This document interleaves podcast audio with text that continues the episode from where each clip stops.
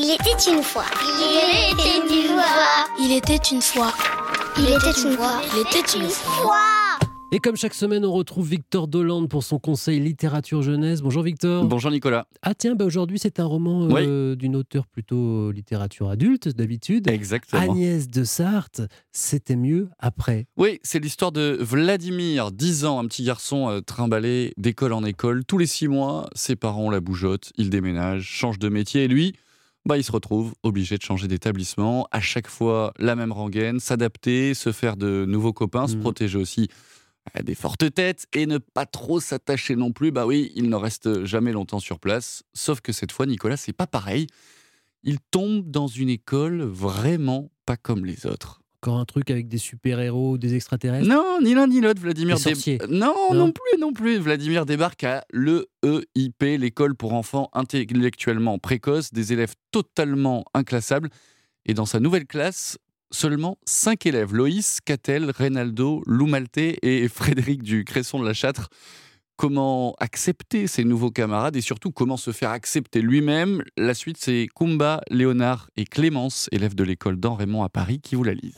Reynaldo s'est arrêté sur le pas de la porte et m'a regardé, l'air étonné. Tu ne te souviens pas de moi? Je suis Vladimir, le nouveau. Reynaldo a hoché la tête sans me répondre. Qu'est-ce qu'il a? J'ai demandé à Loïs. Pourquoi il ne dit pas bonjour? Je ne sais pas, on ne dit jamais bonjour ici. Pourquoi? C'est facile de dire bonjour, c'est normal. Oui, mais nous, on n'est pas normaux. Vous êtes quoi? Chacun de nous est spécial, et c'est pour ça qu'on est à l'EEIP.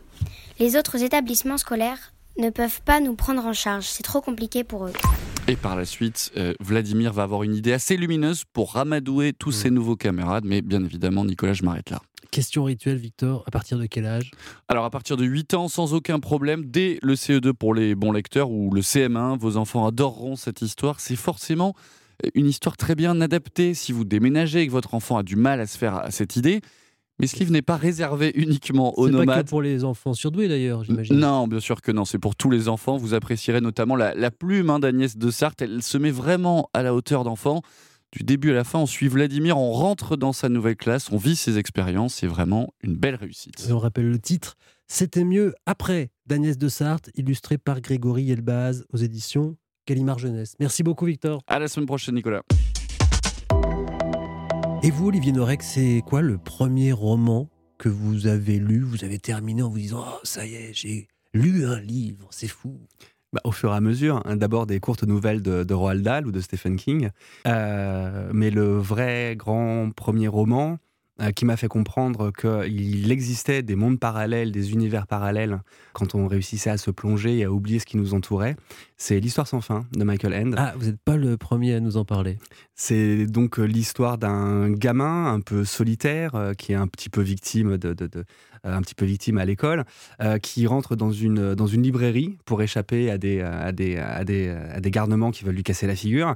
Il se cache dans le grenier de cette librairie, il trouve un livre et ce livre raconte euh, l'histoire d'un d'un chevalier qu'il aimerait être. Et en fait, les deux histoires, l'histoire de cet enfant, l'histoire de ce chevalier, vont vont se vont se mélanger, vont s'intriquer et on va en fait euh, comprendre que ces deux histoires se passent en même temps. C'est donc une allégorie, c'est une métaphore sur les, sur les univers parallèles qu'on découvre quand on ouvre un roman. Et une petite prouesse littéraire, l'histoire sans fin, Michael. And euh, merci beaucoup, Olivier Norek, Merci de nous avoir euh, accompagnés pendant toute cette heure. Je rappelle le titre de votre dernier roman fabuleux, Impact. C'est chez Michel Lafon. Merci beaucoup. Merci à vous. Europe 1. C'était la dernière page de cette émission. Merci à Agnès Vaudin pour son aide et son carnet d'adresses. Et merci à Boris Pachinski, l'homme aux doigts de fée. On se retrouve la semaine prochaine pour d'autres livres. Salut. Europe Oh là là, mais il est Isabelle Morizet moins 5 là. Bonjour Isabelle. 1. Je ne m'en lasse pas. Des formules de Nicolas. Bonjour Nicolas. Quelle vie visitez-vous Ah, aujourd'hui la vie de l'avocat pénaliste le plus puissant de France, absolument passionnant. Maître Hervé Temim, qui fait paraître chez Gallimard euh, un essai sur l'hystérisation de la transparence. Vous savez, la disparition en fait de la notion de secret. Mm. Voilà, alors restez avec nous. Sauf qu'il n'aura pas Ça de secret pour vous, j'espère. J'espère bien. Je vais le forcer à la confidence. Ça va être passionnant. À tout à l'heure Isabelle.